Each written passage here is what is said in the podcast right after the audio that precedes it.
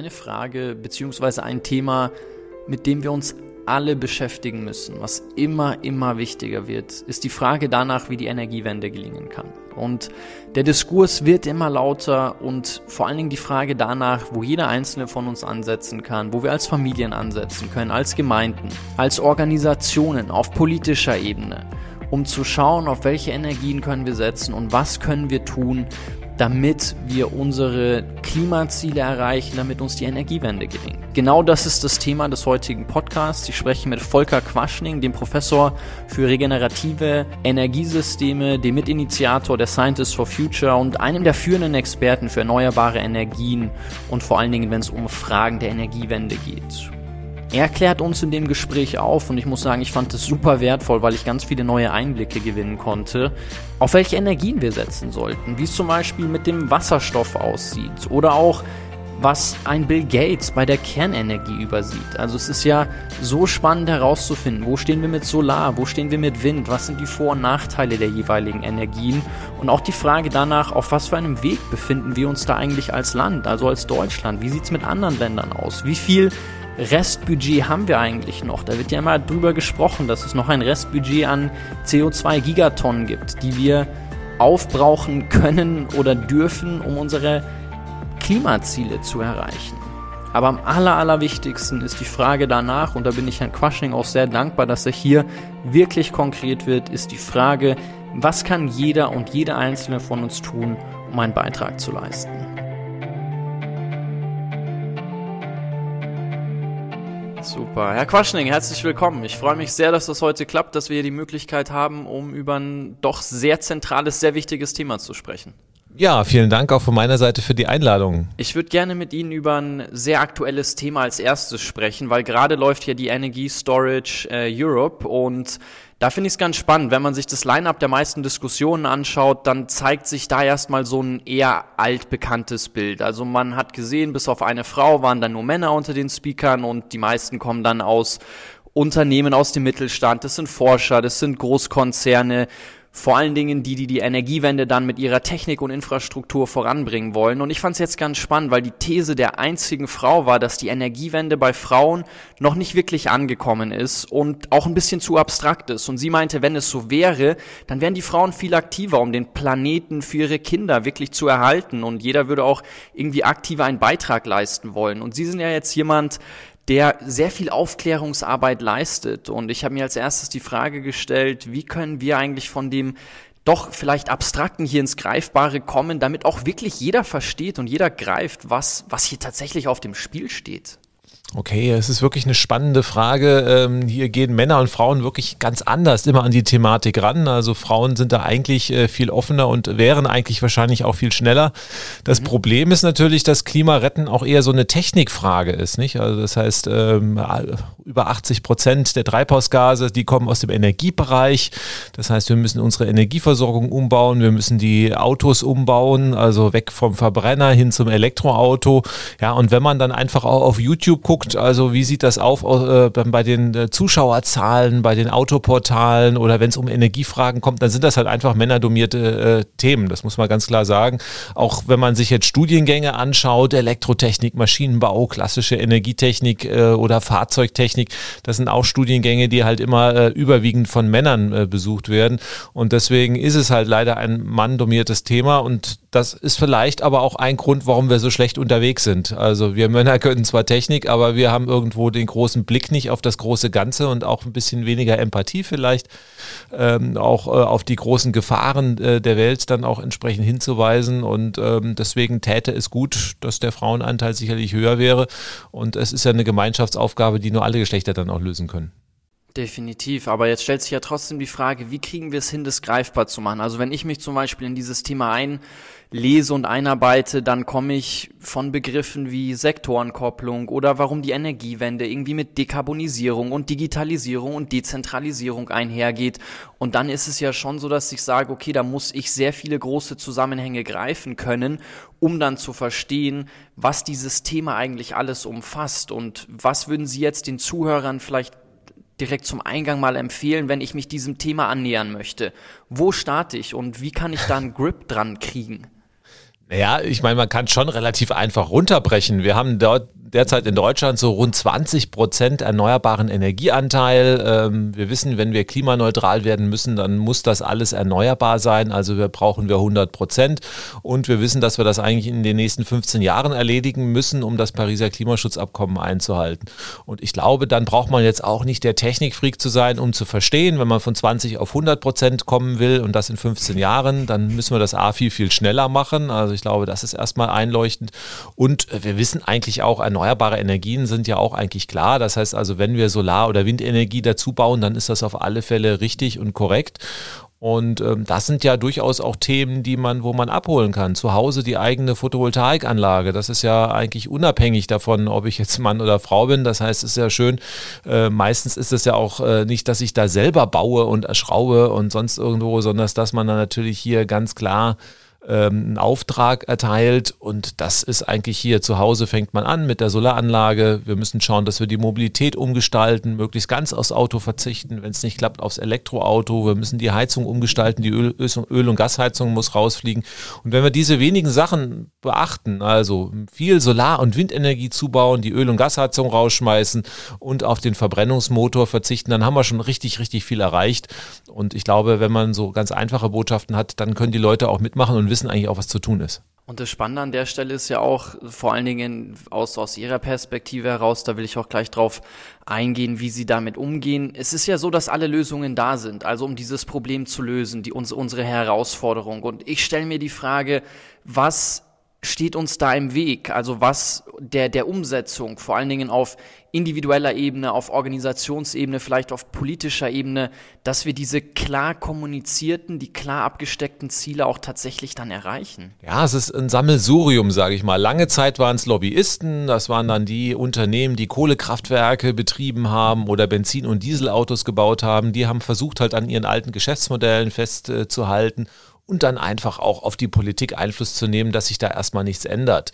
Dann haben wir die Industrie gehabt, die aufgeschrien hat, oh, äh, wenn der Strom noch teurer wird oder die Energie, dann können wir nicht mehr so viel verkaufen und äh, das ist vollkommen egal. Wir wollen produzieren, das Klima ist uns dabei relativ egal. Das war, sage ich mal, die Gemengelage bis vor zwei, drei Jahren. Nun hat sich einiges verändert. Das heißt also, auch einige Unternehmen in Deutschland starten durch. Wenn man sich jetzt VW anschaut, die haben in den letzten zwei, drei Jahren eine richtig radikale Veränderung Richtung Elektromobilität hingelegt. Viele Stadtwerke versuchen auch erneuerbare Energien zu machen. Das heißt, da bricht einiges auf. Auf der anderen Seite haben wir aber auch natürlich Widerstände aus der Bevölkerung. Und zwar, ja, es geht einfach darum, eigentlich nichts zu verändern. Wahrscheinlich sind da sehr viele diffuse Ängste auch dabei, nicht? Also allen ist klar, das ganze System verändert sich. Es gibt ja viele, die sich heute schon abgehängt fühlen in Deutschland und die rechnen sich für sich aus, naja, wenn das Ganze jetzt noch anders und schneller und sich verändert, äh, gehöre ich dann zur Gewinnerseite oder zur Verliererseite.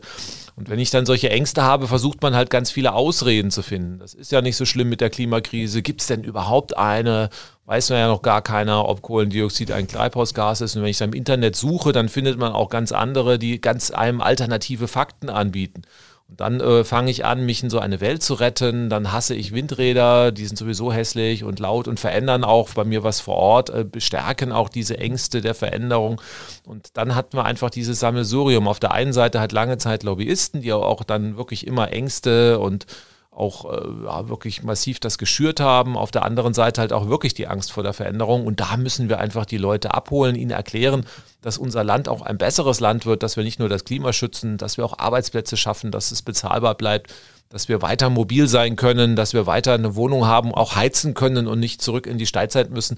Und wenn man das wirklich transparent erklärt und die Leute mitnehmen, ich glaube, wir haben ja einfach ein Informationsdefizit und äh, dann, glaube ich, werden wir auch diese Widerstände überwinden können, die Ängste überwinden können und dann werden auch alle mit. Wir waren ja schon auf einem super Weg. Also wir waren ja als Deutschland richtig, richtig gut unterwegs. Und eine Frage, die ich mir da stelle, Sie hatten jetzt, das ist auch eine persönliche Frage an Sie. Sie hatten von den Lobbyisten gesprochen. Ich habe letztes Jahr das Buch Die Klimaschmutzlobby gelesen, habe dann auch mit den beiden Damen gesprochen.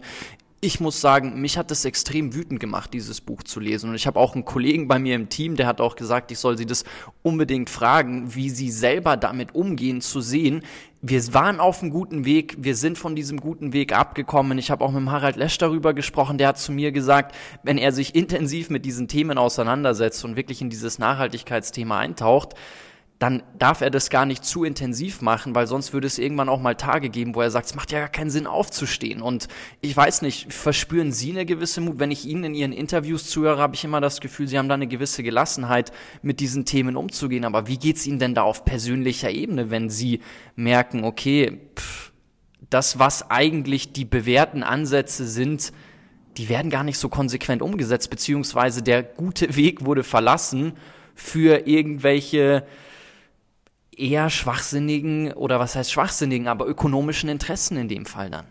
Ja, einen wirklich guten Weg hatten wir in Deutschland noch nicht. Wir waren äh, noch nie auf dem äh, Pfad, dass wir vom Tempo her beim Ausbau erneuerbarer Energien so schnell waren, dass wir rechtzeitig das, äh, die Klimaneutralität erreicht hätten. Es hat sich aber in den letzten Jahren viel verändert. Ich bin ja schon sehr, sehr lange dabei, über 30 Jahre mittlerweile und ähm, ich finde es relativ interessant, äh, wie man am Anfang belächelt wurde. Ich weiß noch, wir haben dann in der Ausbildung, als ich studiert habe, versucht mit den Professoren zu reden, dass wir mehr erneuerbare Energien machen. Da haben die relativ arrogant gesagt, naja, das, was man über Energiewende weiß, das kann ich irgendwie in 30 Minuten meiner Vorlesung mit einbauen. Also das heißt, ähm, das war so ein bisschen die Sichtweite. Da hat man natürlich über Kernenergie geredet, das wäre die Lösung schlechthin. Wissen wir mittlerweile, dass das entsprechend nicht der Fall ist. Man wurde belächelt und bekämpft, man musste sich eine Nische suchen und das bin ich eigentlich seit 30 Jahren gewöhnt. Also insofern äh, sehe ich jetzt eher Morgenluft. Also wir sehen, dass jetzt äh, eigentlich keiner mehr das belächelt, dass das, äh, also wenn man vor 30 Jahren vom Klimawandel gesprochen hat, dann haben alle einen so angeguckt, ja, das ist irgendwie so Science Fiction, das ist ja ganz nett, aber das kommt ja bestimmt nicht. Und ich glaube, wir haben jetzt in den letzten äh, Jahren hier in Deutschland wirklich erfahren mit den Dürren, mit den Waldsterben, da sieht wirklich jeder, der Klimawandel ist da. Schade, dass man es erst sehen muss. Wir haben es ja vor 30 Jahren auch schon gesagt, dass es so kommen wird. Und äh, deswegen sind wir jetzt deutlich einen Schritt weiter. Und das gibt mir eigentlich äh, wirklich auch, auch, Hoffnung, wenn man jetzt sieht, was die junge Generation gemacht hat. Und mit Fridays for Future auf die Straße gegangen. Wir haben das Thema in die Breite gemacht. Und im Prinzip gibt es eigentlich keinen, äh, der mit dem Thema Klimawandel nichts mehr anfangen kann. Das war, wie gesagt, vor, vor einigen Jahren noch ganz, ganz anders. Natürlich müssen wir jetzt ins Handeln kommen und äh, wir haben halt wahnsinnig viel Zeit verloren. Das ist eigentlich das, was mich vielleicht ärgert. Also vor 30 Jahren hätten wir das relativ gemütlich machen können. Dann hätten wir auch die Leute nicht irgendwie mit sehr starken Veränderungen ja auch herausfordern müssen. Ähm, hätte man das einfach machen können, so dass es eigentlich ja recht leicht gefallen wäre. Jetzt brauchen wir natürlich, jetzt ist einfach 30 Jahre weg. Und wir haben nur noch 15, die übrig sind und dann müssen wir das halt jetzt im Expresstempo nachholen. und das ist eigentlich das, was mich ärgert. Aber wir sehen ja diese ganzen Ausreden und Flüchten noch immer, immer. Wenn ich jetzt nach Nordrhein-Westfalen schaue, was die Landesregierung dort macht, Herr Laschet beschließt jetzt gerade Abstände zu Windrädern, zu, zu Orten, die so groß sind, dass wir gar nicht mehr ausreichend Windräder aufbauen können, um klimaneutral zu werden. Ähm, wir bauen, wollen jetzt angeblich Kohle bis zum Jahr 2038 abbauen vor ein paar Tagen gegenüber den Ticker Ungarn steigt 2025 aus. Da reibt man sich so ein bisschen die Augen und sagt, was ist aus Deutschland geworden, aus den Visionen, aus, aus den Sachen. Wir sind halt einfach reich und satt. Das ist, glaube ich, so ein bisschen das Problem. Und deswegen sind wir gar nicht mehr in der Lage, diese Veränderungen zu machen und auch gar keine Visionen mehr zu leben. Das ist irgendwie mhm. Tolles. Wo kommen die Visionen her? Das ist jetzt ja. auch nicht die deutsche Automobilindustrie, die jetzt irgendwo die Elektromobilität erfunden hätte, hätte er gut angestanden. Da muss erst ein Tesla kommen, ein Unternehmen, was vor zehn Jahren noch gar nicht gab, die die ganze Automobilindustrie umwirft. Und äh, das ist so ein bisschen schade, dass wir hier nicht Vorreiter sind. Aber wir versuchen jetzt aufzuholen. Also da gibt es ja, wie gesagt, gute Zeichen, auch bei den Automobilunternehmen. Und da habe ich große Hoffnung, dass wir, naja, also vielleicht dann doch wieder mal Vorreiter werden in dieser Technologie. Aber da muss die Politik sich erstmal bewegen. Also mit so einer Politik in Nordrhein-Westfalen alles wieder aussitzen, verschieben, werden wir natürlich hier bei weitem nicht. Aber ist es nicht so, dass wir in den 90er Jahren zumindest da schon mal Pioniere waren? Also zum Beispiel was die Produktion von Solarzellen angeht und dass wir tatsächlich eher, also ich glaube 2012 zum Beispiel, da waren wir doch relativ weit. Da war doch der Weg eigentlich relativ klar, dass wir, was Solar- und Windenergie angeht, hätten wir, wenn wir so weitergemacht hätten, wären wir in 15 Jahren, hätten wir das, dieses Ziel erreichen können und haben dann tatsächlich wieder angefangen, mehr auf Kohle zu setzen, wo ich glaube, da sind doch knapp 120.000 Arbeitsplätze erstmal dann abgebaut äh, worden, um 20.000 Arbeitsplätze für den Kohlebereich zu erhalten. Oder habe ich da was durcheinander gebracht? Ja, wir haben nicht mehr auf Kohle gesetzt, sondern wir haben einfach die Kohle weiterlaufen lassen. Also das ist ähm, ganz klar passiert. Wir müssen schauen. Wir hatten ja hier verschiedene Phasen. Wir haben versucht, erstmal in den Anfang der 2000er, Ende der 90er Jahre waren die erneuerbaren Energien noch sehr, sehr teuer. Und das erste Ziel war damals mit dem Erneuerbaren Energiengesetz, die Technologien preiswert zu machen. Und ähm, das heißt, man hat das Ziel gehabt, Solar- und Windenergie konkurrenzfähig zu machen auf dem Weltmarkt, dass wir also auch überall erneuerbare Energien einsetzen können und keiner sich mehr rausreden kann, wir können das nicht mehr bezahlen. Und das hat eigentlich auch relativ gut geklappt. Also die Preise für Solarenergie, die sind ja wirklich absurd gefallen. Also Solarmodule kosten heute ein Zehntel wie äh, vor 20 Jahren. Also das heißt, da sind die Modulpreise gefallen. Der Preis für Solar- und Windstrom ist mittlerweile konkurrenzfähig. Solarenergie ist sogar in Deutschland die preiswerste Art der Stromerzeugung. Also da haben wir natürlich erstmal, kann man einen großen Haken machen. Also das ist der erste Schritt, den wir machen mussten, die sehr teuren erneuerbaren Energien marktfähig zu machen, sodass wir uns die Energiewende weltweit überhaupt leisten können. Das haben wir hingekriegt. Und da kann sich Deutschland auch mal auf die Schultern äh, klopfen. Also hätten wir das nicht hier in Deutschland ausgelöst, also auch damals wirklich mit sehr starker Förderung ähm, wären Solar- und Windenergie wahrscheinlich heute noch sehr, sehr teuer und wir hätten, würden immer noch rumeiern und sagen, hm, mal gucken, ob wir es uns überhaupt leisten können. Das heißt, jetzt haben wir den ersten Schritt erledigt. Die Technik ist da, die Technik ist ausgereift und die Technik ist auch bezahlbar. Das heißt, wir können uns Klimaschutz jetzt auch leisten, weil es mittlerweile so billig ist, dass es uns nicht mehr überfordert, weder bei uns noch in anderen Ländern, die auch ärmer sind wie Deutschland. Und das ist eigentlich erstmal die gute Story. Jetzt käme aber der zweite Schritt und den haben wir in Deutschland versemmelt, sage ich mal. Also, also beim ersten Schritt haben wir auch erstmal eine sehr, sehr florierende Solarindustrie aufgebaut. Das heißt, dann haben auch sehr viele Unternehmen Wettbewerb äh, dann gemacht und dann sind natürlich auch daraufhin die Preise gepurzelt und das haben natürlich auch andere gesehen. Die Chinesen, die sind dann auch eingestiegen und gerade im internationalen Wettbewerb sind die Preise dann halt auch wirklich sehr, sehr stark gefallen. Die Chinesen hatten allerdings Staatsunterstützung. Und in Deutschland hätte man jetzt den zweiten Schritt einleiten müssen, sagen, okay, wir haben es geschafft, also 2012 war absehbar, die Preise werden in zwei, drei Jahren so niedrig sein, dass wir eine schnelle Energiewende uns leisten können.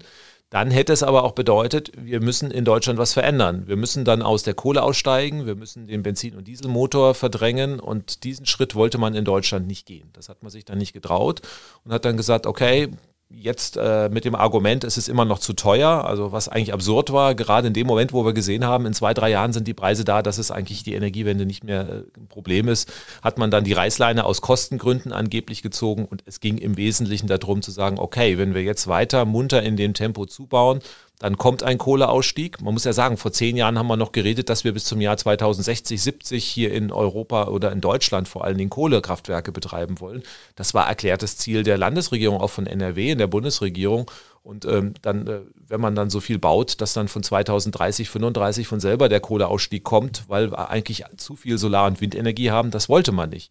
Genauso wollte man nicht den Benzin- und Dieselmotor verdrängen, also hat man natürlich auch die Elektromobilität verschleppt und lieber auf irgendwelche Schummeldiesel gesetzt, die Grenzwerte verschleppt. Und äh, ja, dann hat man sich einfach so auf Sichtfahren hingeeiert und das ist halt das, was wir in Deutschland derzeit ja in allen Feldern machen. Nicht Digitalisierung wissen wir auch seit zehn Jahren dass wir schnelles Internet brauchen. Das klappt nicht. Wir wissen bei Corona eigentlich, dass wir eine Impfung brauchen, dass wir eine Teststrategie brauchen. Das wissen wir seit einem Jahr, funktioniert auch nicht. Das heißt also, wir haben halt dieses Auf Sicht fahren in Deutschland etabliert. Das heißt, die Politik und auch sonst denkt gerade mal ein halbes Jahr weit. Ja, und dann, wenn ich keine wirkliche Strategie habe, wie ich da hinkomme, weil natürlich, wenn ich aus der Kohle aussteige, wenn ich den Verbrennungsmotor ersetze, dann muss ich mir was überlegen. Da werden Arbeitsplätze frei. Dafür habe ich woanders Arbeitsplätze. Ich muss mir überlegen, wie vermittel ich das? Wie schule ich die Leute um? Wie nehme ich diese mit? Ist ein komplizierter Weg und dann sagt man lieber Augen zu, komm, machen wir nicht. Und ähm, das ist leider das, womit wir in Deutschland nicht nur im Bereich der, des Klimaschutzes der Energiewende kämpfen, sondern das leider inzwischen auch auf vielen anderen Feldern. Also wenn ich Ihnen jetzt so zuhöre, möchte ich mal eine These aufstellen, weil in Deutschland ist es ja mittlerweile schon so, dass die Kilowattstunde Solarstrom mittlerweile günstiger zu erzeugen ist als Kohlestrom. Also wenn man das jetzt mal rein marktliberal betrachtet und erneuerbare Energieerzeugung auf erneuerbare Energieerzeugung blickt, dann müssten doch auch die Märkte eigentlich mit voller Kraft umschwenken. Also könnte man nicht sagen, dass auch ökonomisch betrachtet die Beharrung hier eigentlich schwachsinnig ist? Ja, man muss immer versuchen, äh, gucken, was man da vergleicht. Das ist schon richtig. Also Solarenergie ist jetzt preiswerter als ein Kohlekraftwerk, wenn ich mir Neuanlagen anschaue. Ne? Also wir haben das jetzt auch in Indien gesehen. Also man sagt ja immer, oh, in China, wir brauchen ja keine Energiewende zu machen in Deutschland. China und Indien, die bauen ja wie blöd Kohlekraftwerke. Ähm, stimmt ja nicht mehr so ganz. Die Inder rechnen mittlerweile auch nach und sagen, oh, wenn ich jetzt ein neues Kohlekraftwerk hinstelle, dann ist das inzwischen teurer als Solar. Da sind auch äh, etliche Projekte eingestellt werden. Andere macht man halt auch trotzdem noch weiter, weil man die angefangen hat und äh, ist in Deutschland auch so. Dann zieht man irgendwas durch, obwohl man schon weiß, dass es falsch ist. Dann gibt es auch irgendwann, hat man Geld verbaut und äh, zieht das dann auch am Ende noch durch. Aber es werden Projekte gestoppt. In Deutschland äh, haben wir eigentlich zu viele Kraftwerke. Das heißt, wir haben nochmal ein Kohlekraftwerk jetzt in Betrieb genommen, was aber schon vor 10, 15 Jahren geplant wurde. Und das hat man einfach auch wieder fertig gebaut, wieder besseren Wissens. Wir haben ein Kohlekraftwerk jetzt in Hamburg auch vor wenigen Jahren in Betrieb äh, genommen, was man jetzt schon wieder stilllegt, also was wirklich nur Verluste produziert hat. Auch da hat man am An vor, vor 15, 15 Jahren gesagt, baut das nicht, das brauchen wir gar nicht. Und äh, da hat dann die Politik und die Energiekonzerne einfach äh, diese Rufe ignoriert und hat das entsprechend gemacht. So, jetzt sieht es bei den Kosten aus. Das sind also die neuen Anlagen. Also das heißt, die neuen Kraftwerke, die neu gebaut werden, sind nicht mehr konkurrenzfähig, Kohlekraftwerke gegenüber Solar. Problem ist natürlich, wir haben noch sehr viele Altanlagen. Also wenn ich jetzt ein altes Kraftwerk habe, was 30, 40 Jahre alt ist, das ist schon bezahlt und dann muss, kann ich ja anders kalkulieren. Da muss ich nur den Brennstoff rechnen und ähm, das ist das gleiche auch bei der Kernenergie. Ein neues Kernkraftwerk ist unbezahlbar teuer. Ein altes Kernkraftwerk, wo ich nur ein bisschen Uran reinkaufe, einkaufe und auf Verschleiß fahre, das ist dann wieder preiswert, wenn man hofft, dass da irgendwie nichts Schlimmes passiert. Und ähm, da habe ich natürlich das Problem immer, dass die erneuerbaren Energien halt noch gegen diese Altanlagen konkurrieren müssen und da auf dem freien Markt halt noch nicht, also da fehlt nicht viel, aber es fehlt halt noch ein kleiner Tick. Und deswegen brauchen wir halt momentan immer noch eine, eine Unterstützung über eine Förderung. Und da hat die Regierung es halt immer noch in der Hand zu sagen ja oder nein. Und man muss auch sagen, dass, der, äh, dass die Bedingungen auch für erneuerbare Energien auch permanent verschlechtert wurden. Ähm, also einfach für viele bürokratische Hürden, was es dann halt auch einfach auch wieder aufwendiger und teurer macht und da auch dann Unternehmen aus dem Markt drängt und ähm, damit kann man natürlich dann auch Tempo rausnehmen. Gibt es eigentlich irgendwelche technischen Einwände gegen Solar- und, und, und Windenergie? Also könnte man vielleicht beispielsweise sagen, dass bei derartigen Energien das Energiespeichern problematischer sein könnte oder ist das was, wo Sie sagen, nee, an sich gibt es gegen diese Form von Energie eigentlich jetzt erstmal nicht direkten Einwand? Es gibt da gar keinen Einwand. Also wir haben in Deutschland ausreichend Sonne und Wind, dass wir uns komplett zu 100 Prozent damit versorgen können. Also ähm, das muss eine Kombination aus Sonne und Wind sein. Das muss man auch ganz klar sagen, weil wir auch Widerstände gegen Wind haben. Also in Deutschland haben wir halt im Winter wenig Sonne und deswegen äh, brauchen wir die Windenergie einfach, um den, über den Winter zu kommen. Ansonsten ist Solarenergie auch noch preiswerter, also im Sommer vor allen Dingen hervorragend. Und natürlich, das weiß auch jeder, Sonne und Wind ist nicht immer da. Natürlich brauchen wir Speicher. Da gibt es jetzt wieder irgendwelche Ökonomen, die jetzt irgendwie erzählen oder die Techniker kriegen das gar nicht hin, aber das ist ja vollkommener Quatsch. Es gibt also tausende von Studien, die jetzt mittlerweile oder zumindest mal Dutzende von Studien, die zeigen, also eine sichere Energieversorgung mit Sonne, Wind und Speichern in Deutschland ist möglich. Sie ist auch bezahlbar. Nun muss man halt auch dann parallel möglichst bald die Speicher aufbauen. Genau das will man momentan nicht, weil die fehlenden Speicher sind natürlich die Überlebensversicherung für Kohlekraftwerke. Also das heißt, äh, immer wenn kein Wind und keine Sonne da ist und ich habe dann für den Zeitpunkt keinen Speicher, ja, was muss ich dann? Brauche ich halt was anderes. Und solange wir halt nicht ausreichend Speicher haben, um auch wirklich die Zeiten zu überbrücken, wo kein Sonnenwind da ist, brauche ich weiterhin die klassischen Kraftwerke. Und deswegen findet derzeit auch natürlich der Speicherausbau sehr bescheiden statt. Und das wäre jetzt, wenn man wirklich eine schnelle Energiewende will, auch der nächste Schritt. Nur dann würde das auch bedeuten, dass wir in Deutschland in den 20er Jahren noch aus der Kohle aussteigen würden. Und das will man natürlich nicht. Also aktuelle Regierungslage ist noch bis zum Jahr 2038 Kohlekraftwerke zu betreiben und damit als eines der letzten Länder in Europa aus dieser Technologie auszusteigen. Was denken Sie denn darüber, wenn Sie jetzt mitbekommen, dass ein Mann wie Bill Gates, wo man ja schon meinen würde, das ist ein hochintelligenter Mann, der von den besten Experten beraten wird, sich hinstellt und sagt, eigentlich sollten wir doch mehr auf Atomenergie setzen und dann auch Riesendeals da mit China anbahnt und plant. Was, was, was halten Sie davon? Also ich meine, wenn man sich seine Doku, ich weiß nicht, ob Sie die gesehen haben, die fand ich ja ganz spannend und es ist auch interessant zu sehen, wie dieser Mann denkt, wie dieser Mann plant, wofür er sich einsetzt. Aber an der Stelle habe ich mich schon gefragt, wie das kommt. Naja, da hat er sich ein bisschen verrannt, muss man ganz klar sagen. Aber er ist ja auch kein Energietechniker. Das heißt also, ich weiß nicht, wie das dann läuft. Also eine Vermutung. Er hat einfach mal irgendwie ein schönes, also er hat ja einem Start-up für die Kernenergie investiert. Vielleicht sind die Leute von dem Start-up gute Verkäufer haben den irgendwann mal auf dem Dinner kennengelernt und ihm dann die Idee untergeschoben und äh, er findet sie ganz toll und hat im Prinzip nicht nachgedacht. Also es gibt ähm, da ja viele Gründe, die gegen die Kernenergie sprechen und auch viele Gründe, die ganz klar sagen, die Kernenergie kann keine Lösung sein. Die Kernenergie deckt derzeit etwa drei Prozent des deutschen Energieaufkommens. Also wenn wir jetzt mal einfach nur alles auf Deutschland runterbrechen, wir müssen äh, 100 Prozent CO2 frei werden, also mit drei Prozent Kernenergie. Ich glaube, da braucht man ganz sicher sein, das wird nicht funktionieren. So und äh, Jetzt könnte man sagen, okay, wir setzen auf die Kernenergie, das würde aber bedeuten, dass wir Dutzende, Hunderte neuer äh, Kernkraftwerke brauchen. Ja? Und äh, wir haben zwar die Windkraftgegner, aber ich möchte mal sehen, wie das dann ausgeht, wenn man sagt, naja, äh, ihr kriegt jetzt keinen Windpark, habt ihr erfolgreich verhindert, aber dafür kriegt ihr jetzt ein Atomkraftwerk. Das wird mal eine spannende Diskussion. Und ähm, das ist natürlich noch viel unbeliebter und das wird man gar nicht durchsetzen können. Wir werden gar nicht die Standorte in Deutschland finden. Wir brauchen für ein Atomkraftwerk 15 Jahre Bauzeit irgendwie das sieht man an den Anlagen, die man derzeit errichtet, noch die wenigen in Großbritannien, in Finnland. Also das heißt, äh, die Planungen, die Bauzeiten sind gigantisch und äh, ja, da werden wir also hier nicht ansatzweise Klimaneutralität erreichen können und mit drei Prozent Kernenergie gar nicht. Also in Deutschland ist Brennholz für die Energieversorgung erheblich wichtiger als die Kernenergie. Das ist irgendwie ja. äh, so ein bisschen, das, das fühlen die Menschen gar nicht. So gefühlt hat man nur, ja, das macht noch so ein Drittel aus oder so, dass das nur drei Prozent ist. Da würden, glaube ich, relativ viele groß gucken, wenn man das ihnen erstmal erzählt. Ähm, das ist der erste Punkt. Der zweite Punkt sind die Kosten. Das heißt, Kernenergie ist relativ teuer. Was ist an der Kernenergie teuer? Das ist die Sicherheitstechnik. Also der Brennstoff ist gar nicht so teuer. Uran kann man für einen Cent die Kilowattstunde irgendwie sich, sich hoch reinholen. Aber ich muss ja auch gucken, dass mir die Anlage nachher nicht um die Ohren fliegt und die bekannten Probleme auslöst. Und deswegen eine sichere Anlage, man versucht sowas jetzt gerade in Großbritannien zu bauen, da, sind, da, kennt man auch Preise, die hat man also auch festgelegt, die liegen so bei 12 Cent die Kilowattstunde. Das ist dann Faktor 4, 3 bis 4 über den, was wir für Solarstrom abrufen. Das heißt also, wir haben eine teure Technologie, die viel zu spät kommt, die nicht akzeptiert ist. Und nun kommt einer der entscheidenden Gründe, wir brauchen als Brennstoff Uran. Und Uran ist ähnlich begrenzt wie Erdöl. Solange wir halt 3% Kernenergie haben, ist das kein Problem mit dem Uran. Ja. Wenn wir jetzt 100 machen wollten, dann wäre das Uran in ein, zwei Jahren alle. Und was soll denn eine Technologie, wo wir nicht ausreichend Brennstoff haben, die teuer ist, die viel zu spät kommt, die von der Menge her uns nicht retten kann und noch große Risiken hat?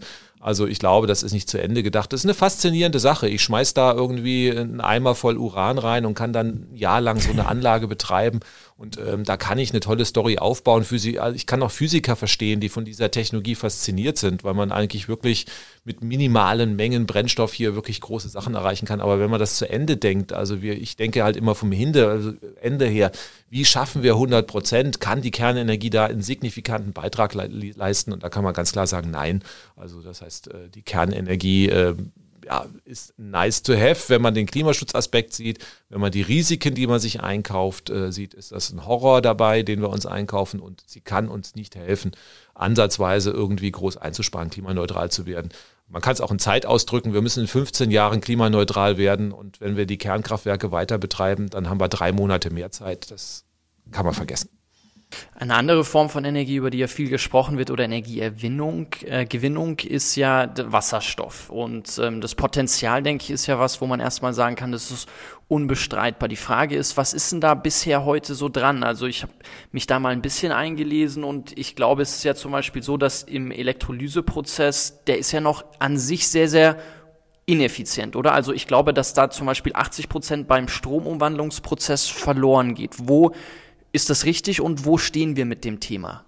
Na, ganz so hoch sind die Verluste zum Glück nicht, aber ähm, ja, so 60 Prozent kann man schon verlieren und ähm, da kommt man auch nicht so viel weiter, weil da spricht die Physik einfach dagegen. Ja? Also das heißt, wir werden keine äh, Elektrolyse hinkriegen mit einem Wirkungsgrad von 99 Prozent. Das wird nicht funktionieren und auch keine Rückverstromung von Gas. Äh, also wir müssen aus dem Gas dann später wieder Strom machen weil wir für die meisten Anwendungen Strom brauchen. Auch da werden wir keine 99 Prozent erreichen können. Deswegen sind einfach hier sehr, sehr große Verluste im System.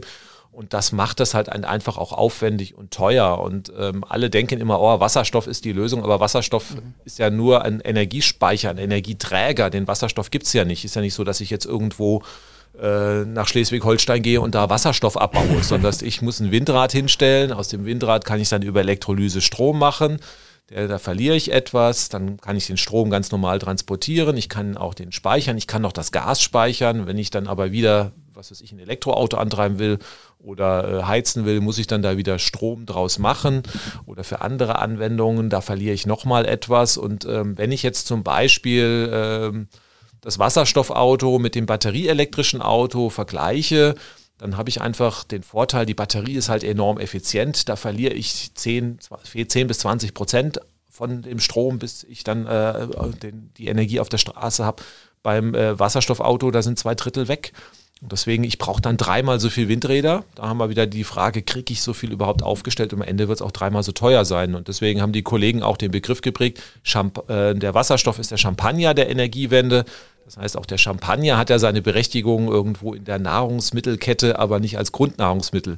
Und deswegen müssen wir den Wasserstoff da einsetzen, wo wir keine andere Lösung haben. Es gibt also durchaus, was weiß ich, bei der Stahlherstellung, wenn ich den Stahl klimaneutral herstellen will, brauche ich Wasserstoff.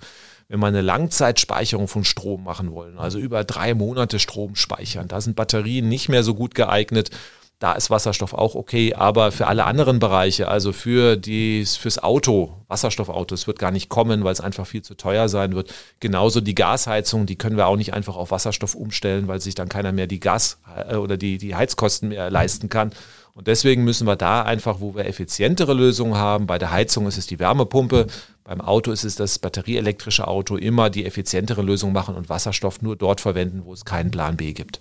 Jetzt ist es, Sie hatten jetzt ein paar Mal vom Auto gesprochen und hatten auch vorhin über die E-Autos gesprochen. Ich habe mir mal ein Video, der Harald Lesch hat da ein ganz spannendes Video zugemacht, der meinte, wenn wir auf einmal anfangen würden, alle E-Autos zu fahren, dann müssten wir auch alle laden. Und er hat dann durchgerechnet, wie viel braucht es für eine Ladung und meinte, wenn wir dann gleichzeitig alle laden würden, so viel Energie hätten wir gar nicht zur Verfügung, wenn alle deutschen Bürger, die ein Auto besitzen, Auto fahren, da gleichzeitig laden würden. Ist also ist das richtig?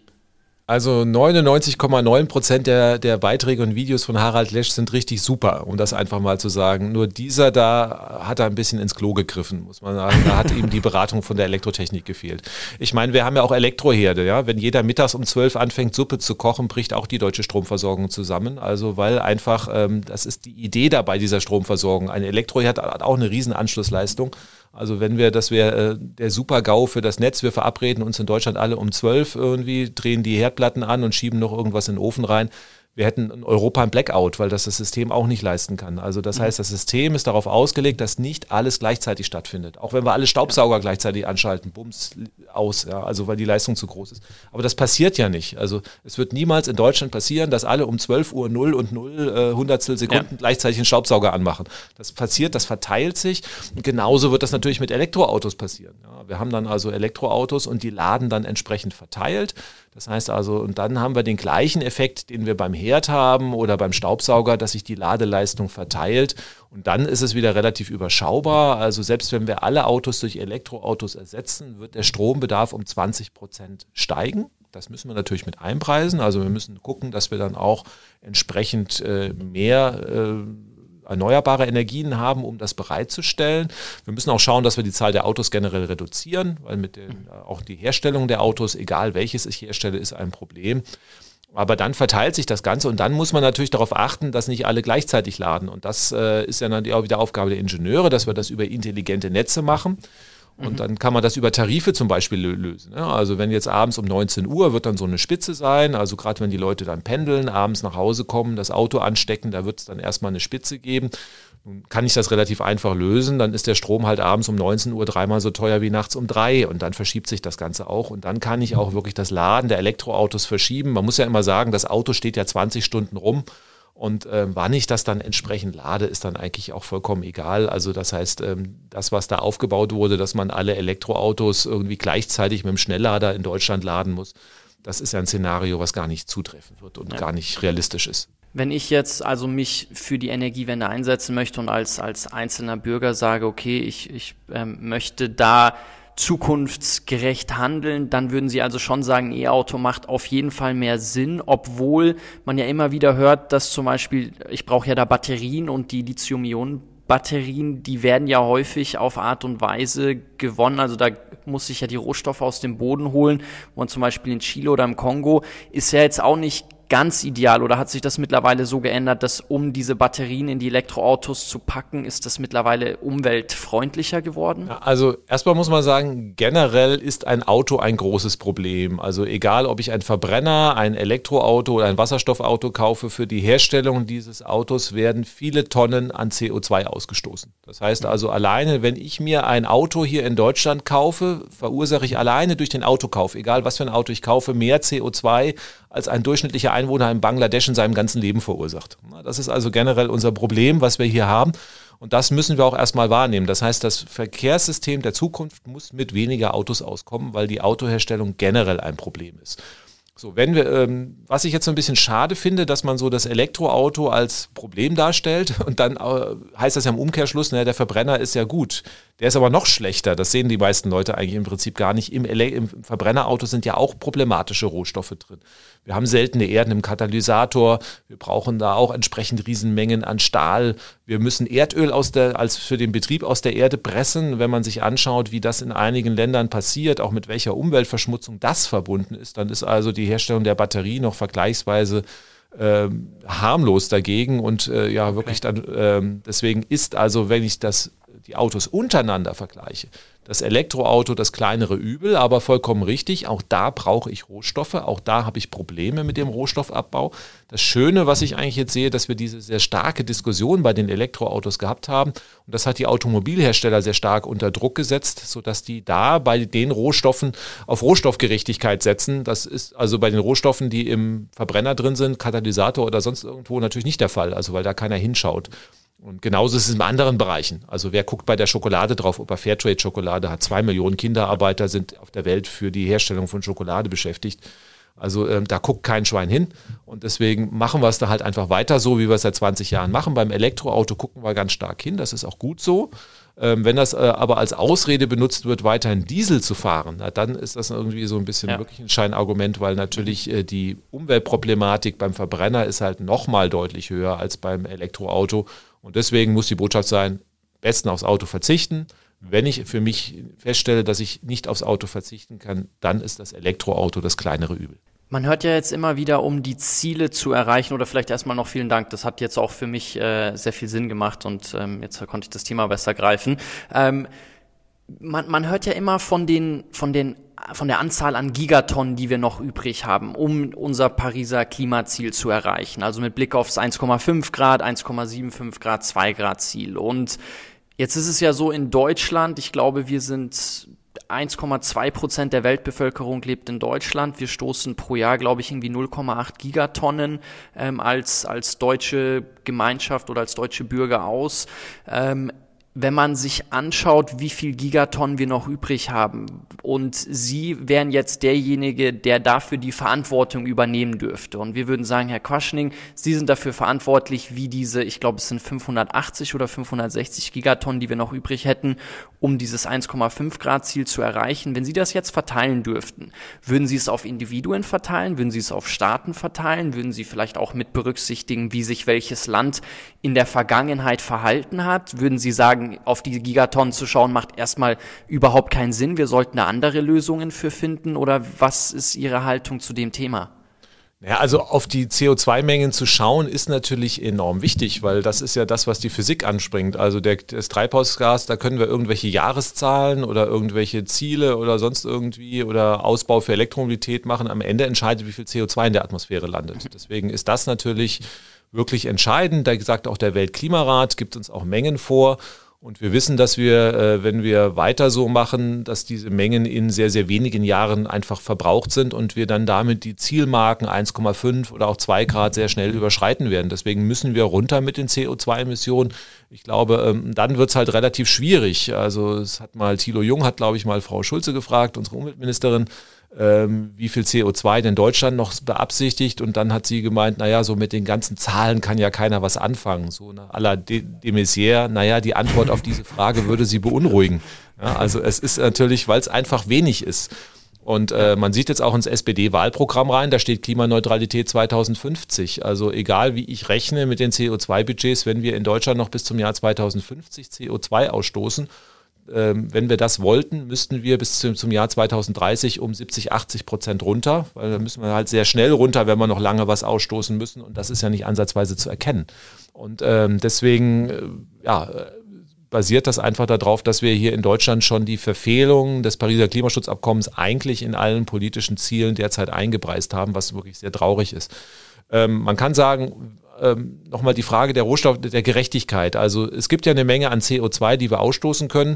Und ich glaube, der gerechteste Weg ist, dass man sagen, okay, wir haben jetzt also 2015 das Pariser Klimaschutzabkommen beschlossen und ab dem Jahr steht jedem Erdenbürger die gleiche Menge an Kohlendioxid zu. Warum sollten wir in Deutschland weiterhin doppelt so viel ausstoßen dürfen wie der Weltdurchschnitt oder viermal so viel wie ein Inder. Ne? Also das heißt, mhm. Ähm, das ist etwas, äh, da wird der Inder sagen, warum. Genau. Also das heißt, ja. Äh, wenn wir alle mitnehmen wollen, muss man sagen, es werden alle auf der Welt gleich behandelt. Das bedeutet aber, weil wir natürlich so einen hohen Pro-Kopf-Footprint haben, dass unser Budget auch viel, viel schneller aufgebraucht ist. Das heißt also, wenn wir jetzt sehr, sehr schnell runtergehen, dann müssen wir in den 30er Jahren trotzdem klimaneutral werden in Deutschland und alle äh, Abkommen oder alle Regierungsziele, die 2050 im Visier haben, die äh, werden auf dem Weg auf alle Fälle viel, viel mehr CO2 ausstoßen, als uns pro Kopf zusteht. Und dann müssen wir schauen, wie wir das Pariser Klimaschutzkommen so noch hinbekommen. Also da habe ich so ein bisschen meine Sorgen, dass das dann einfach dann auch schwierig wird. Da müssen wir definitiv nochmal drüber reden, wie schnell müssen wir hier in Deutschland klimaneutral werden. Aus meiner Sicht ist 2050 viel zu spät. Fridays for Future hat auch 2035 als Forderung gemacht, aber das ist jetzt nicht irgendeine äh, schizophrene Forderung von irgendwelchen Jugendlichen, die keine Ahnung haben, sondern die ist wirklich wissenschaftlich basiert. Wenn man die CO2-Mengen der Welt, die uns noch zustehen pro Kopf, auf Deutschland runterbricht, dann müssten wir bis Mitte der 30er Jahre klimaneutral werden, um unseren Beitrag zu leisten, um das Pariser Klimaschutz. Also sprich, Sie würden da schon schauen, dass man es auf jedes Individuum verteilt, und nicht irgendwie ländertechnisch schaut, ähm, nicht, nicht die Vergangenheit betrachtet, sondern mit Blick auf 2015, da haben wir dieses Abkommen beschlossen und ab dem Zeitpunkt hat schauen wir uns an, wie viel haben wir noch zur Verfügung und dann können, können wir ganz klar ausrechnen, was das für jede, jeden Einzelnen, jede Einzelne bedeutet.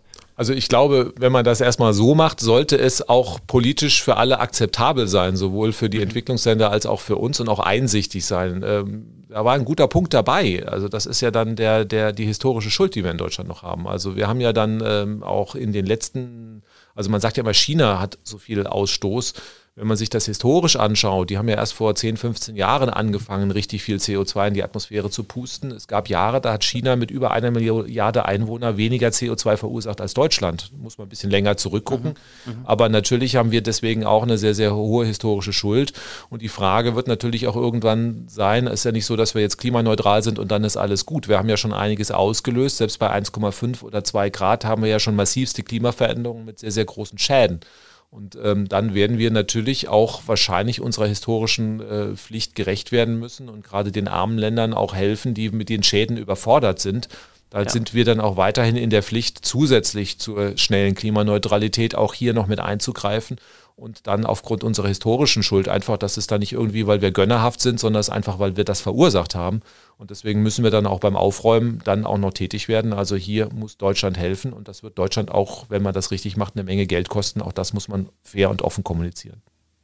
Es gibt eine ganz spannende Studie von der Stanford-Universität, das hat die Professorin Kelly McGonigal gemacht. Da geht's ähm, um, um Willensstärke. Das war der beliebteste Kurs in der amerikanischen Universitätsgeschichte. Das fand ich ganz spannend. Und in diesem Kurs beleuchtet sie einen Aspekt, das ist das zukünftige Ich, also unser Zukunfts-Ich. Und sie spricht darüber, dass wir sehr häufig in unsere eigene Zukunft projizieren und überschätzen, was wir in der Zukunft alles leisten können, alles leisten werden uns damit ein bisschen dissoziieren von diesem zukünftigen Selbst und es wenig in Einklang mit unserem heutigen Selbst, mit unserem heutigen Handeln bringen und deswegen heute Entscheidungen treffen, die häufig nicht so gut sind für unsere Zukunft auf persönlicher Ebene, auf Gemeinwohlebene.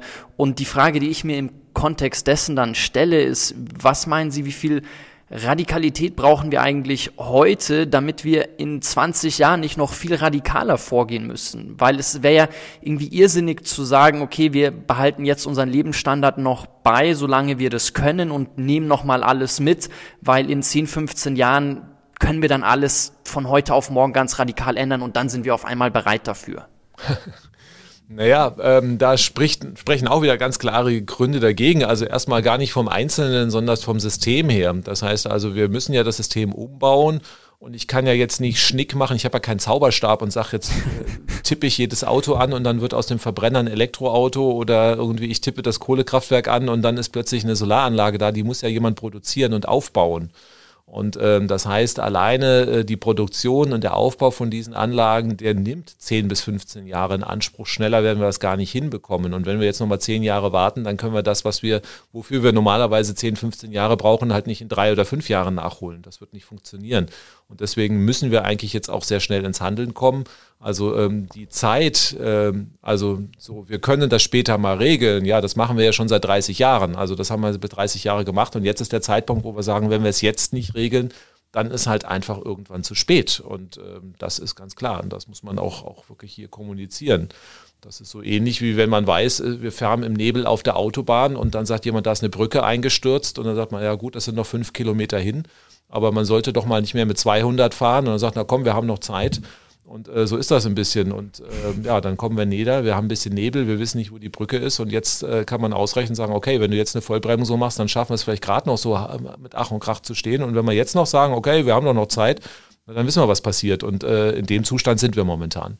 Das heißt also, wir haben die Zeit, wo man irgendwie wirklich abbremsen hätte können und mit einem vernünftigen Tempo weiterfahren, haben wir versäumt.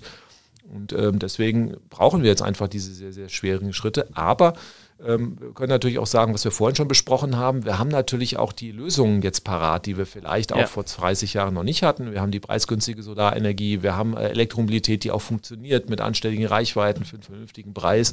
Und ähm, das heißt, wir können jetzt in die Trickkiste greifen und können aus dem Vollen schöpfen. Das wäre vor 30 Jahren einfach auch noch ein bisschen schwerer geworden. Und ähm, deswegen müssen wir jetzt halt einfach den Schalter umlegen. Aber wir haben jetzt viel, viel bessere Möglichkeiten und die müssen wir einfach erkennen, weil aus den Möglichkeiten erwachsen ja auch Chancen. Das heißt also, ja. Ähm, wir haben einfach, Deutschland ist Exportland, das wollen wir, oder wir wollen zumindest mal auch hier Industrieland bleiben. Dann äh, brauchen wir natürlich Elektroautos bei uns und können die nicht aus China einkaufen. Also dann verlieren wir die Schlüsselindustrie. Das hat die deutsche Automobilindustrie verstanden. Bei der Solarenergie haben wir es falsch gemacht. Die haben wir den Chinesen übergeben und gesagt, nee, wir wollen nicht mehr produzieren. Aber es gibt auch noch viele andere Felder, wo es ganz wichtig ist. Und natürlich auch Erhaltung dann irgendwie äh, der Lebensräume. Also Deutschland ist so dermaßen derzeit ge gezeichnet, auch von der Klimakrise. Man muss ja nur die Augen aufmachen. Der Wald ist so tot oder so, so krank wie, wie äh, auch ja. in den 80er Jahren nicht, wo Waldsterben schon mal ein Thema war. Wenn man sich die Wasserstände anschaut, bei uns gibt es so ein paar kleine Seen. Also ich bin schockiert einfach. Man sieht, die Dürre hat da Spuren hinterlassen. Der Wasserstand an unseren Badeseen hier in Berlin, der ist einen Meter tiefer als üblich. Ja? Also das, wo man einfach so sieht, boah, da passiert ja richtig radikal was. Und wenn man so glaubt, naja, das passiert linear weiter, dann ist, äh, ist das halt nicht der Fall. Das ist auch ähnlich wie bei der Corona-Krise. Wenn sich irgendwann mal immer doppelt so viele Leute äh, infizieren, dann haben wir halt irgendwann ein Riesenproblem, weil dann unser Gesundheitssystem kollabiert und ähnlich werden dann halt die Systeme auch kollabieren und zusammenbrechen. Und äh, das ist halt nicht mehr so weit. Deutschland ist da schon stark getroffen und deswegen äh, müssen wir handeln. Und ich glaube aber auch, vielleicht braucht es halt auch einfach die Bilder, dass die Leute wirklich vor Ort den Schrecken haben. Und wir haben es ja bei der Corona-Krise gesehen, wenn man jetzt auch den Leuten sagt, naja, in drei Monaten haben wir ein Riesenproblem, dann sind sie nicht bereit, irgendwelche Maßnahmen oder einen Shutdown zu tragen. Erst wenn man die Zahlen aus dem Krankenhaus hat und man es am eigenen Leib die Angst spürt, äh, wird man ins Handeln kommen. Und das Gleiche war halt leider beim, bei der Klimakrise erforderlich. Wir hätten halt schon handeln können, bevor diese schlimmen Sachen passieren. Und äh, sie werden ja noch schlimmer werden. Das heißt also, genau wie bei Corona, das Nichthandeln wird sich bei der Klimakrise rächen. Und deswegen ähm, werden wir irgendwann handeln. Und das ist halt die Frage, ob wir jetzt noch einfach wirklich mit einer Strategie handeln, klug und clever das System umreißen oder ob wir dann einfach auch nur irgendwie panikartig dann auf irgendwelche Ereignisse, die wir nicht mehr kontrollieren, äh, handeln und zum Handeln gezwungen werden, was ja viel, viel, der viel, viel schlechtere Weg ist. Was können wir denn, jetzt haben Sie mehrfach von der Corona-Krise gesprochen und das wollte ich auch gerade als Überleitung nutzen, zu welchem Ausmaß oder was wir aus der aktuellen Zeit eigentlich lernen können, lernen müssen. Brauchen wir diese direkte Betroffenheit? Brauchen wir diese, jetzt sollten wir nicht über die Strategien, die wir gewählt haben, sprechen, weil da ist ja relativ viel schiefgegangen, aber vielleicht kann man daraus abgeleitet sehen, wie wir damit größere Krisen oder andere Krisen bewältigen können. Also Corona hat uns ja trotzdem gezwungen, sehr schnell sehr viele Dinge zu ändern. Ob das dann gut oder nicht so gut war, sei mal dahingestellt, aber wir mussten relativ schnell das Ruder rumreißen, auf Digitalisierung zum Beispiel im Bildungsbereich stellen. Ist jetzt, wie gesagt, vielleicht nicht alles super gut gelungen, aber es war mal ein Startpunkt, wo wir gemerkt haben, okay, wir haben gar keine Wahl, wir müssen schnell handeln. Und ich habe immer noch das Gefühl, bei dem Klimathema ist es so, es wirkt weit weg, aber es ist nicht weit weg. Ja, man kann das übertragen. Ich meine, dass irgendwann früher oder später eine Pandemie kommt, war ja eigentlich allen klar. Also wenn man da mit entsprechenden Forschern redet, also war eine Pandemie überfällig schon äh, alleine auf dem Grund, wie wir derzeit mit der Natur umgehen. Also das heißt gerade auch die, die Klimakrise und der Umgang mit der Natur, der befördert ja einfach auch äh, das Pandemierisiko, weil wir da einfach neue Erreger viel, viel schneller dann Richtung Menschen bringen. Und ähm, es wird auch nicht die letzte Pandemie in in den nächsten 100 Jahren gewesen sein. Und dann hätte man natürlich auch viel vorausschauender agieren können und sagen, wir machen mal einen Pandemieplan. Ne? Was passiert denn, wenn eine kommt? Ja. Und äh, natürlich braucht man dann äh, entsprechende Schutzmaßnahmen, dann muss man die halt einlagern oder bunkern und äh, das wäre ja sinnvoll gewesen erstmal, dann hätten wir gar nicht diese panikartigen Reaktionen. Das ist ja das komplette Staatsversagen eigentlich, dass man die großen Risiken, die da ja da sind, dass man die komplett ignoriert und einfach sagt, okay, wir sparen jetzt mal äh, die nächsten fünf Jahre uns das Geld, was das kostet. Das wäre wär eine überschaubare Summen gewesen ausreichend Schutzkleidung einzulagern, was wir in der ersten äh, Welle gar nicht gehabt haben. Das hätte man über zehn Jahre machen können, verteilt. Das wären ein paar Millionen Euro gewesen, hätte uns massiv geholfen in der ersten Krise. Genauso auch irgendwie ein Digitalisierungskonzept dafür, dass man irgendwann mal im Katastrophenfall was machen kann. Auch das alles existiert in Deutschland gar nicht und muss jetzt im Expresstempo hinterher gemacht werden. Das Gleiche haben wir ja bei der Klimakrise. Also auch da ist das Problem, dass wir eigentlich wissen, was wir tun müssen, aber immer, naja, wir bauen mal was aus und dann machen wir doch wieder Kohle und äh, also auch wieder einfach auf Sicht fahren. Und das ist eigentlich das Schwierige. Ähm, ich glaube, eine kluge Politik, die sehr langfristig vorausschauend agiert, da kann man natürlich die Weichen schon umlegen, ohne dass es irgendjemand richtig wehtut. Natürlich muss ich dann Schutzkleidung zum Beispiel kaufen, das kostet ein paar Millionen Euro, aber das hätte man über Jahre verteilt eigentlich im Staatshaushalt, das wäre gar nicht aufgefallen und wir wären halt einen viel, viel größeren Schritt dann auch, auch weiter gewesen. Genauso hätte man es bei der Klimakrise machen können. Jetzt, wie gesagt, fehlt uns mittlerweile die Zeit dafür. Also auch hier werden wir mit, mit der Brechstange rangehen müssen, weil wir es versäumt haben, hier rechtzeitig vorbeugend äh, tätig zu werden. Und äh, mit der Brechstange heißt halt auch immer, dass man dann irgendwie schaut, wie man die Bevölkerung mitnehmen muss. Und äh, wir haben jetzt natürlich zwei Sachen. Also mit der Brechstange heißt, es müssen sich viele Menschen verändern. Und Veränderungen machen Menschen eigentlich nicht gerne, weil irgendwie man versucht sich ja zu überlegen, wenn ich was verändere, kann es entweder besser werden oder schlechter. Mhm. Und äh, die Erfahrung lehrt, dass eigentlich alle disruptiven Veränderungen oder die meisten disruptiven Veränderungen eher schlechter sind. Ne? Klar, also was ist eine Disruption? Lottogewinn ist für mich persönlich ein disruptiver Veränderung, die ist erstmal positiv vielleicht. Ähm, natürlich aber auch irgendwo ein Herzinfarkt oder ein Verkehrsunfall oder Arbeitslosigkeit. Also das heißt, man fällt viel, viel mehr negative disruptive Veränderungen ein. Und deswegen glaube ich, ist so im Kopf drin, wenn sich etwas sehr schnell verändert, dann ist die Wahrscheinlichkeit, dass es für mich negativ ausgeht, größer, als dass es positiv ausgeht. Und deswegen lehnt man erstmal eine Veränderung äh, einfach so aus dem Unterbewusstsein ab. Und deswegen glaube ich, brauchen wir zwei Sachen. Wir müssen erstmal transportieren, dass äh, die, wenn wir uns nicht verändern, dass es viel schlimmer wird. Also immerhin nach ja. wie vor diese Aufklärung. Und da helfen uns natürlich Bilder, ja? also auch bei Corona. Die Toten im Bergamo, klar, also wenn da dieses Militär Särge durch die Gegend fährt, dann wird allen klar, wir haben ein Problem. Und ähm, das heißt, offensichtlich brauchen viele Menschen solche Bilder, um sich überhaupt verändern zu können. Das so traurig es ist.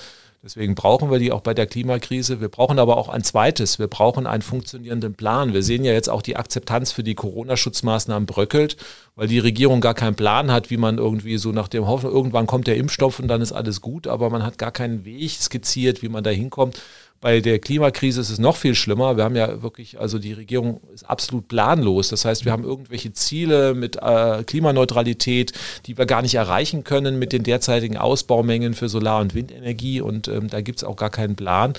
Und es gibt auch gar keine äh, Erzählung von positiven Geschichten, dass wir sagen können, mhm. okay, also wir werden Technologieförderland Nummer eins im Bereich der sauberen Technologien. Wir erhalten den Wohlstand in Deutschland über Jahrhunderte, weil wir einfach da Spitze sind in diesem Bereich. Wir äh, schaffen es wirklich dann auch Deutschland zu schützen. Also das heißt, äh, ja, die konservativen Parteien müssten eigentlich für Klimaschutz brennen. Die wollen doch alles bewahren, den deutschen Wald erhalten irgendwie. Und äh, das heißt, da müsste man auch einfach die Geschichte erzählen. Also eine Windkraftanlage zerstört nicht die Landschaft, sie verhindert, dass der Wald, den wir dahinter sehen, äh, komplett äh, den Bach runtergeht. Das heißt also auch hier die positiven Aspekte rausstellen. Auch bei der Mobilität, das Elektroauto ist kein Nachteil. Es ist leise, es macht mehr Spaß zu fahren wir haben dann auch wirklich hier Vorteile, keine Luft. Es sterben weniger Leute durch Atemluft. Wir werden am Ende gesünder, weniger Stress durch laute Straßen. Wir können besser schlafen. Also es sind ja auch ganz, ganz viele positive Aspekte. Und es ist uns nicht gelungen, diese positiven Aspekte zu erzählen und damit dann die Leute mitzuführen. Und wenn wir zwei Punkte haben, also wenn wir einmal den Leidensdruck haben und erkennen, dass wir uns verändern müssen, auf der anderen Seite sehen, das, was wir da schaffen, was das Neue ist, das ist eigentlich gut dann glaube ich, werden wir es auch schaffen, wirklich diese schnellen Veränderungen über größte Teile der Bevölkerung hinzubekommen. Wir sehen es bei der Corona-Krise, da gibt es ja auch die äh, Querdenker und so, die äh, alles ablehnen und dann noch erzählen, dass Bill Gates irgendwelches Kinderblut trinkt. Solche Leute wird es immer geben. Ähm, aber wenn das eine kleine Minderheit ist, dann muss man in der Demokratie damit leben. Wenn 80 Prozent diese Maßnahmen tragen, dann werden wir es schaffen und das müssen wir halt erreichen. Eigentlich ist es echt traurig, wenn man so darüber nachdenkt, dass es dieses positive Narrativ nicht gibt. Also ich kann mich daran erinnern, vor Corona Corona waren wir als, als Firma, als, als von morgen drauf und dran ein, eine Applikation zu bauen. Das wäre die Welt von morgen gewesen, wo wir genau dieses Szenario beschreiben wollten. Einmal, was ist der Leidensdruck? Wieso müssen wir handeln? Und dann die Frage, wie kann ein positives Leitbild aussehen? Woran können wir uns orientieren? Weil ich glaube, dieses Bild braucht es auch, damit Transformation auch im eigenen Verhalten sich ändern kann, dass ich weiß, wofür ändere ich mich hier eigentlich. Und wir wollten das dann an allen öffentlichen Orten, an Flughäfen und Bahnhöfen und in Museen und so ausstellen und mit Wissenschaftlern zusammen entwickeln, weil ich meine, die Hürde, so ein positives Leitbild in die breite Öffentlichkeit zu tragen, darf ja eigentlich nicht so hoch sein. Wir haben heutzutage eigentlich alle Medien, alle Mittel, um das zu transportieren und da auch viele Menschen mit zu erreichen. Klar, aber da müssen natürlich auch alle mitmachen. Nicht? Also wenn es natürlich ja. große Interessensgruppen gibt, wie zum Beispiel lange Zeit die Automobilindustrie, die halt ihre SUVs und Diesels verkaufen wollte, die dann einfach dieses positive Bild in Frage stellen, sagen, das geht ja gar nicht, nicht? Oder Mhm. Ähm, dann auch äh, im, im, Energiebereich, nicht? Also Solarenergie und saubere Technologien verteilt, kommt ja auch immer, oh, dann bricht die Stromversorgung zusammen, dann haben wir ein Blackout und das verunsichert natürlich wieder die Leute. Also das heißt, wir müssen natürlich bei diesem positiven Narrativ, äh, darf es nicht sein, dass es da permanent Querschüsse gibt, sodass die, die Menschen am Ende auch wieder verunsichert sind und ja. sagen, still, stimmt das denn überhaupt? Und deswegen, also müssen wir doch mal ernsthaft mit den Menschen reden, die permanent irgendeinen Blödsinn irgendwie verteilen. Also wie, dass wir äh, hier in Deutschland zurück in die Höhle müssen und sonst irgendwo. Also ähm, sie richten damit einen gigantischen Schaden an, nur um eigene Aufmerksamkeit zu erhaschen. Und ähm, deswegen müssen wir einfach das auch ganz klar machen. Ich sehe uns auf einem guten Weg weil äh, gerade auch mit der Fridays for Future Bewegung haben sich ja sehr, sehr viele WissenschaftlerInnen auch zusammengetan und äh, dann unter Scientists for Future äh, dann mhm. gefunden. Und hier findet auch viel Aufklärung jetzt statt, einfach aus der Wissenschaft heraus. Und äh, man stellt jetzt auch ganz klar äh, immer mehr raus, dass das Einzelmeinungen sind. Und wenn uns das gelingt zu äh, transportieren, na klar gibt es immer irgendwelche Leute, die irgendeinen Blödsinn erzählen, aber die darf man nicht ernst meinen, weil wirklich die Mehrheit der Wissenschaftler, die äh, sagt das und das. Genauso ähm, gibt es ja auch äh, Leute, die sagen, Corona ist harmlos, aber ich glaube, da hat, hat äh, inzwischen die Mehrheit der Bevölkerung verstanden, auch dass die Mehrheit der Virologen, die streiten sich vielleicht noch, welche Schutzmaßnahme die beste ist, aber dass äh, Corona ein großes Problem ist, irgendwie, das ist mittlerweile auch anerkannt. Sie sagen eigentlich, wissen wir schon alles, was wir tun sollten und es sind auch alle technischen Lösungen da. Sie haben jetzt gemeint, den klaren Plan, in der Politik zumindest gibt es noch nicht, aber wenn man sich die Wissenschaftler und Wissenschaftlerinnen anschaut, die haben ja schon klare Pläne aufgestellt und sie sind, sie sind Techniker, sie beschäftigen sich viel mit Umwelt und Klimatechnik und als ich die Klimaschmutzlobby gelesen habe, habe ich mir danach die Frage gestellt, was kann ich eigentlich tun? Wo habe ich einen Einfluss? Wo habe ich einen Hebel? Stellen Sie sich manchmal nicht auch die Frage, ob Sie sich vielleicht politischer mehr betätigen sollten, um den eigentlichen Hebel für die notwendigen Gesetze und Veränderungen auch, auch mit ergreifen zu können? Oder sagen Sie, das ist eine andere Aufgabe?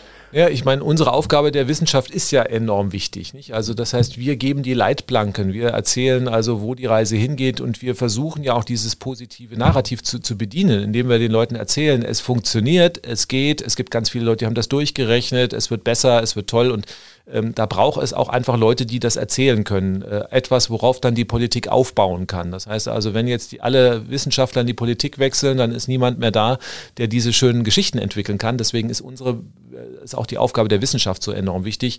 Und ähm, ich glaube, es muss aber eine sprechende Wissenschaft sein. Lange Zeit war ja. es so, dass die Wissenschaft so im Elfenbeinturm sich zurückgezogen ja. hat. Man hat die Sachen entwickelt, in irgendwelchen Journals veröffentlicht, die man untereinander ausgetauscht hat und war da ganz froh, dass dann drei Fachleute das gelesen und wieder zitiert haben haben, aber die Bevölkerung hat das gar nicht mitgekriegt. Und ähm, ich glaube, dass es uns immer mehr gelingen muss. Es war auch lange Zeit verpönt in der Wissenschaft, dass man sagt, okay, irgendwie, äh, ja, du machst ja da irgendwie Freizeit- und Populärwissenschaft, aber wir machen hier die richtige Wissenschaft, weil wir bleiben hier unter uns. Und also so das Sprechen war eigentlich gar nicht äh, so äh, en vogue. Und das hat sich verändert. Also deswegen, also ich glaube, es wird anerkannt, dass die Wissenschaft sich äußern muss, dass wir nach draußen gehen müssen. Und deswegen ist diese Rolle enorm wichtig. Und da werde ich und werden wir auch unter Scientists for Future diese Rolle weiter spielen, weil wir müssen halt immer noch aufklären. Also es ist immer noch, es gibt ganz viele Stories, äh, auch äh, die nach wie vor gespielt werden, die es verhindern. Und da muss man was entgegensetzen und da muss man viel entgegensetzen in den öffentlichen äh, Medien, in den sozialen Netzwerken. Und das machen wir halt auch. Und da sehe ich dann auch meine Rolle und die Aufgabe der Wissenschaft Wissenschaft, dass wir das zunehmend machen, weil das ist enorm wichtig, um die Politik dann zu begleiten, dass die dann den Rücken frei hat, wenn sie sich wirklich mal traut, die Maßnahmen umzusetzen. Also ich muss sagen, das Gespräch mit Ihnen hilft mir enorm, Dinge nochmal besser greifen zu können und ich hoffe, dass es euch allen beim Zuhören auch so geht. Ich würde das Gespräch jetzt gerne so abrunden, dass wir vielleicht am Ende nochmal ganz konkret zusammenfassen, was Sie jetzt vorschlagen würden, was jeder Einzelne, jeder Einzelne von uns tun kann, um die Energiewende positiv mitzugestalten und vielleicht auch die Hürde nicht sonderlich hochzusetzen und zu sagen, kauft euch alle neue Autos, ähm, reißt die Heizungen raus, sondern es kann ja auch vielleicht ein Start sein zu sagen, wechselt den Stromanbieter. Also was sind so die, vielleicht die low-hanging fruits, wo ich jetzt nach dem Zuhören vielleicht merke, ich will was anders machen und ich stelle mir die Frage, wo kann ich ansetzen, ohne gleich mein ganzes Leben ändern zu müssen, weil ich glaube, dass das häufig dazu führt, dass ich dann nicht ins Handeln komme, weil die Einstiegshürde vielleicht ein bisschen zu hoch ist. Klar, also Stromanbieter wechseln ist, sage ich mal, eine sehr niedrige Einstiegshürde, einfach im Internet. Es gibt äh, da Portale, ich glaube bei Utopia kann man unabhängige Stromanbieter äh, sich suchen. Also dass man jetzt nicht gerade den grünen Strom von einem äh, sich kauft, der auch noch Kohlekraftwerke hat, das hilft dann nicht viel. Ähm, kann man wechseln, kostet nicht viel, äh, ein, äh, eine halbe Stunde im Internet, dann ist das erledigt. Also das ist eine sehr, sehr low-hanging fruit, kann bis zu einer Tonne CO2 einsparen, zehn Tonnen verursache ich. Also dann äh, muss man sich überlegen, was sind dann die anderen Sachen. Also ein Punkt, der, äh, das hängt dann immer von meiner Lebenssituation natürlich ab. Also bin ich im Einfamilienhaus, habe ich ganz andere Möglichkeiten. Da kann ich eine Solaranlage errichten, ich kann das Haus dämmen oder sowas. Bin ich in einer Mietwohnung, habe ich diese Möglichkeiten nicht. Aber es gibt zwei Punkte, die jeder machen kann, aber die dann schon ein bisschen bisschen mehr äh, Einstieg machen. Das erste wäre Verzicht auf Flugreisen. Ja, also wir wissen, ähm, das ist immer sehr, sehr spannend. Ich lasse meine Studenten im ersten Semester immer ausrechnen, wie ihr persönlicher CO2-Footprint ist und der schwankt zwischen 5 und 25 Tonnen pro Kopf, also sehr erheblich. Äh, wenn der CO2-Footprint oberhalb von 10 Tonnen liegt, brauche ich die Studenten nur noch fragen, wo seid ihr hingeflogen?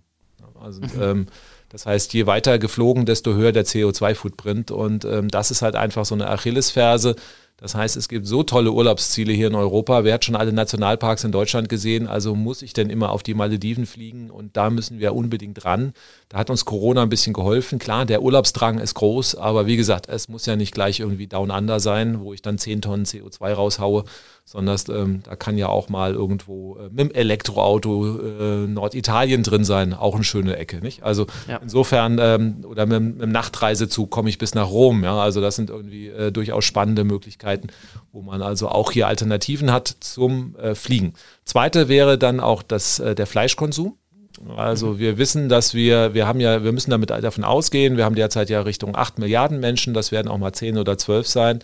Und ähm, der Fleischhunger der Welt, der zerstört die letzten Regenwälder und setzt damit gigantische Mengen an CO2 frei. Das heißt, wir dürfen nicht über den Regenwald in Brasilien heulen, wenn wir weiter Fleisch essen und da unsere Futtermittel angebaut werden für die Tiere. Und deswegen ist also eine Sache auch ganz klar für den Klimaschutz, den Fleischkonsum reduzieren ähm, am besten sogar Veganer werden. Also wir haben das gemacht in unserer Familie, war viel leichter, als ich am Anfang gedacht habe. Auch hier habe ich dann viele Hürden und, äh, und da gibt es dann, und wie kann ich jetzt Kuchen backen und sonst, es geht alles. Also da gibt es überall mittlerweile, also das ist ja schön, dass die Nahrungsmittelindustrie sich schon darauf eingestellt hat. Und äh, wenn ich nicht auf Fleisch verzichten kann, gibt es mittlerweile vegane Buletten, wo ich, wenn mir das keiner sagt, den Unterschied gar nicht schmecke. Also ja. insofern ähm, gibt es da Lösungen. Auch das spart eine Tonne CO2 ein. Und das sind Möglichkeiten, die wirklich jeder macht. Also wenn ich auf fleischlose Kost umsteige, spare ich sogar noch Geld. Ja, wenn ich auf Fliegen verzichte, spare ich auch Geld. Und ähm, dann spare ich mit beiden Sachen unheimlich viel CO2 ein. Alles andere sind dann, ist dann wieder sehr personenabhängig. Also habe ich in ein Familienhaus, wie gesagt, Solaranlage drauf, Gebäude dämmen, mit dem Vermieter reden, ob er da nicht im Haus was machen kann. Ich kann beim Konsum darauf achten, dass ich langlebige Produkte kaufe äh, und so weiter. Und äh, in der Summe kann man viel machen, aber es gibt auch immer noch etwas, was übrig bleibt, was ich nicht beeinflussen kann. Also was weiß ich, die BVG in Berlin, die fährt irgendwo mit äh, immer noch mit Dieselbussen, die wollen die zwar umstellen, aber da, wenn ich, sobald ich in den Bus einsteige, habe ich CO2 an, an, am Bein. Oder sobald ich jetzt irgendwo äh, in die Schule gehe oder meine Kinder in die Schule schicke, natürlich, die Schule wird noch mit Erdgas geheizt oder so. Das heißt, auch da habe ich ein Problem, was ja mir auch wieder zu, äh, zugerechnet werden muss. Und deswegen brauchen wir natürlich auch den Druck auf die Politik. Also persönlich handeln, vormachen. Wir sehen, dass es ganz, ganz viele Leute mitmachen. Also wenn man jetzt einer übers Elektroauto oder umsteigt oder Stromanbieter wechselt und darüber redet, dann machen da drei Leute mit, dann kriegt ja. man da gleich eine große Welle. Also das ist erstmal sehr, sehr gut. Tue Gutes und rede darüber. Das ist also Punkt Nummer eins. Punkt Nummer zwei, wir haben jetzt demnächst Bundestagswahl und da müssen wir auf Politiker aller Parteien Druck machen dass auch jetzt bei der nächsten Bundestagswahl wirklich die Weichen so gelegt werden, dass wir die Rahmenbedingungen setzen, dass alle beim Klimaschutz mitmachen. Die nächste Legislaturperiode ist die letzte, wo Deutschland es noch erreichen kann, aus eigener Kraft klimaneutral zu werden. Und deswegen ist es enorm wichtig. Und wir werden auch an die konservativen Politiker rangehen müssen, CDU und FDP. Es ist unwahrscheinlich, dass also nur Klimaparteien äh, die Regierung stellen. Und deswegen müssen wir auch den konservativen Leuten erklären, dass es nichts Bewahrenderes gibt als Klimaschutz bewahrend ist ja konservativ muss, und deswegen äh, müssen wir das auch machen. Und wenn uns das gelingt, den Druck auch auf die CDU zum Beispiel zu erhöhen, dass die, die CDU das Klima rettet, dann haben wir es geschafft. Ich fand das gerade eine krasse Aussage von Ihnen, dass Sie sagen, die nächste Legislaturperiode ist die letzte, in der wir die Chance haben, klimaneutral zu werden. Also, also die Weichen zu stellen, dass wir das Pariser Klimaschutzabkommen einstellen können. Sollte Motivation genug sein, sich jetzt ähm, da einzubringen, Druck zu machen, wie Sie es gesagt haben, und vor allen Dingen dann auch natürlich äh, zu wählen und zu schauen, welche Partei hat welche Punkte in ihrem Programm mit drinnen und ähm, ja, wen möchte man da unterstützen. Herr Quatschning, das war super spannend, das hat unheimlich viel Spaß gemacht. Ähm, ich sage vielen, vielen Dank und hoffe, dass wir das vielleicht an anderer Stelle nochmal fortsetzen können, nochmal in manche Themen tiefer eintauchen können. Ich wünsche Ihnen auf jeden Fall erstmal für all Ihre Projekte weiterhin alles Gute. Sag vielen Dank, dass Sie sich für diese wichtigen Themen so stark einsetzen, dass Sie Ihren ja, großen Teil dazu beitragen, dass es diesen positiven Narrativ hoffentlich zukünftig noch mehr und in der breiteren Masse gibt. Und ja, alles Liebe, vielen Dank. Ja, danke auch von meiner Seite für die Einladung. Und wer noch Fachinformationen äh, haben möchte aus der Wissenschaft, ich habe auch selber einen Podcast. Das ist eine gute Frage. Podcast heißt der www. Das ist eine gute Frage.de, wo alle 14 Tage auch ein Beitrag aus dem Themenfeld Energiewende und Klimaschutz äh, dann da ist. Also wem es heute Spaß gemacht hat, einfach mal auch bei mir reinhören und da gibt es noch mehr Informationen, sich weiter zu informieren. Dankeschön und alle gesund bleiben. Das ist, glaube ich, heute auch noch wichtig. Vielleicht an der Stelle noch, Sie haben auch ein tolles Buch, was man lesen kann, um in das Thema einzusteigen und einen guten Überblick zu bekommen. Da geht es um erneuerbare Energien und Klimaschutz. Also das kann ich auch empfehlen. Ähm, werden wir an der Stelle auch verlinken, genauso wie Ihren Podcast.